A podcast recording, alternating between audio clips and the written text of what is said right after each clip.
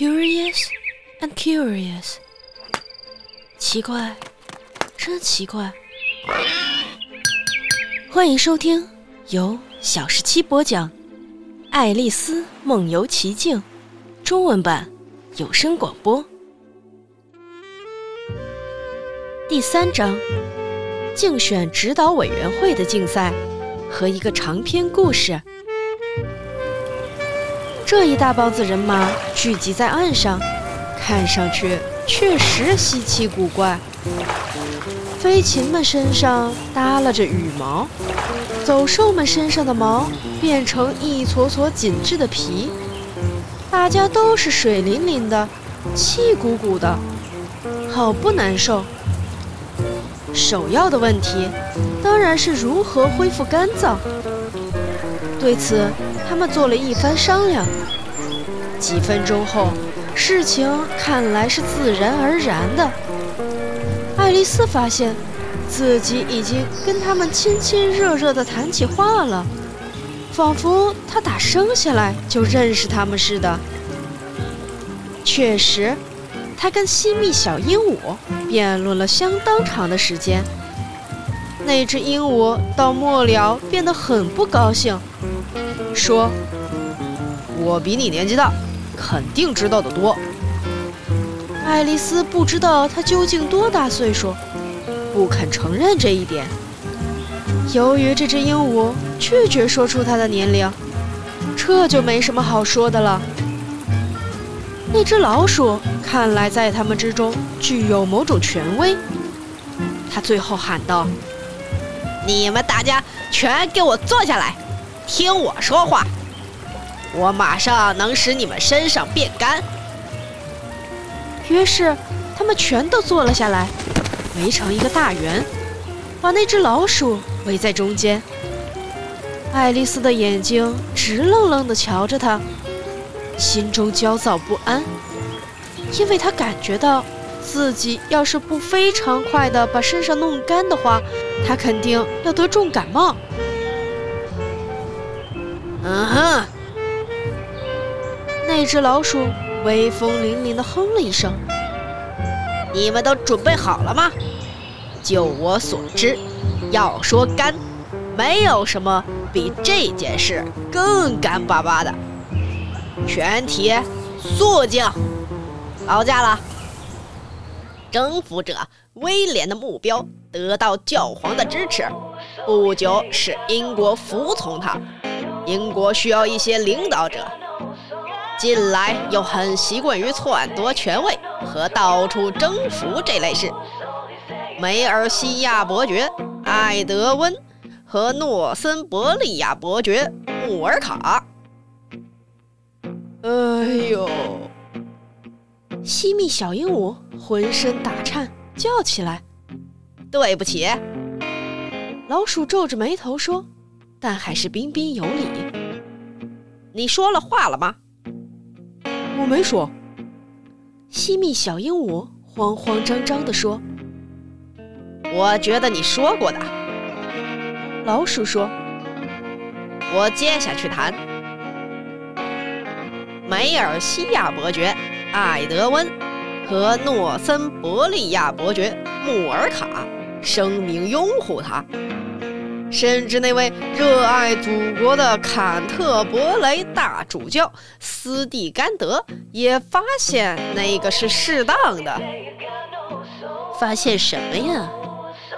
母鸭说：“发现那个，你当然明白，那个是什么意思。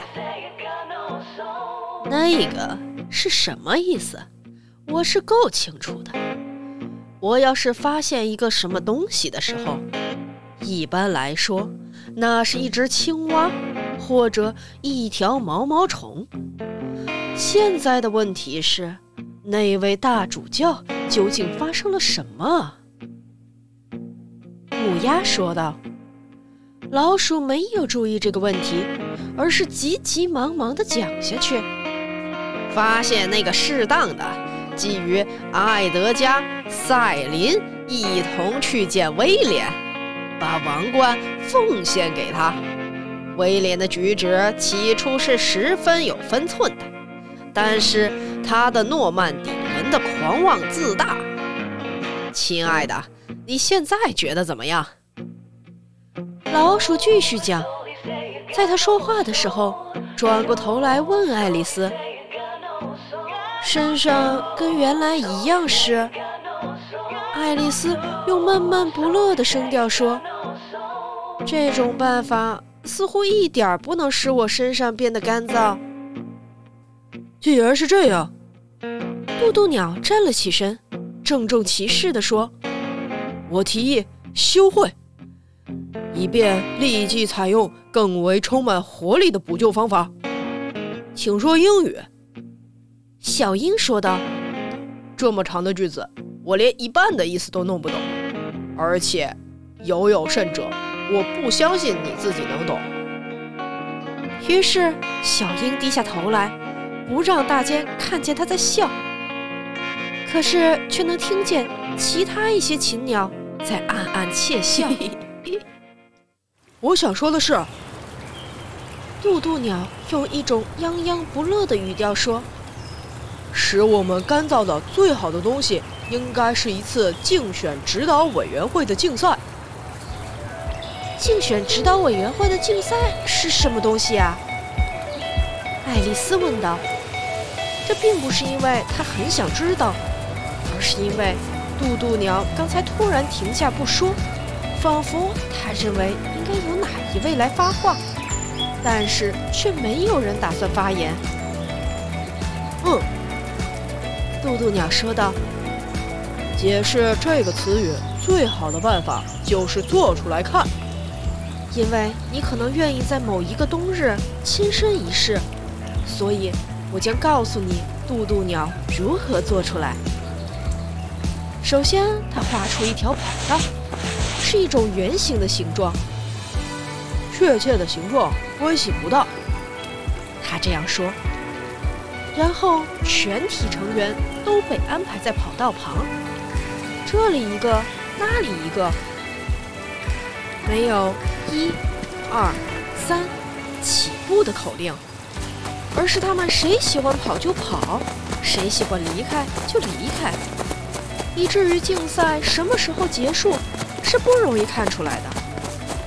不过，他们跑了大约半个小时左右，身上都恢复了相当干燥的时候，渡渡鸟突然喊道：“竞赛结束。”于是。大家全都围着他站住，气吁吁地问道：“哎，不过谁赢了呢？”这个问题，渡渡鸟无法回答，他得先好好想一想。因此，他用一只手抵在额前，站立了好久。这一姿势，你平常可以在画莎士比亚的画像上看到。此时，别人都静静地等候着。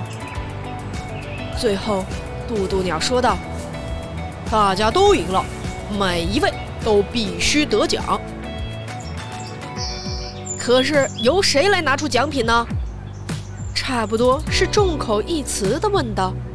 “甭说，当然是他。”渡渡鸟用一只手指指着爱丽丝说。于是。全体动物立刻把它团团围困起来，吵吵嚷嚷地叫唤：“奖品，奖品！”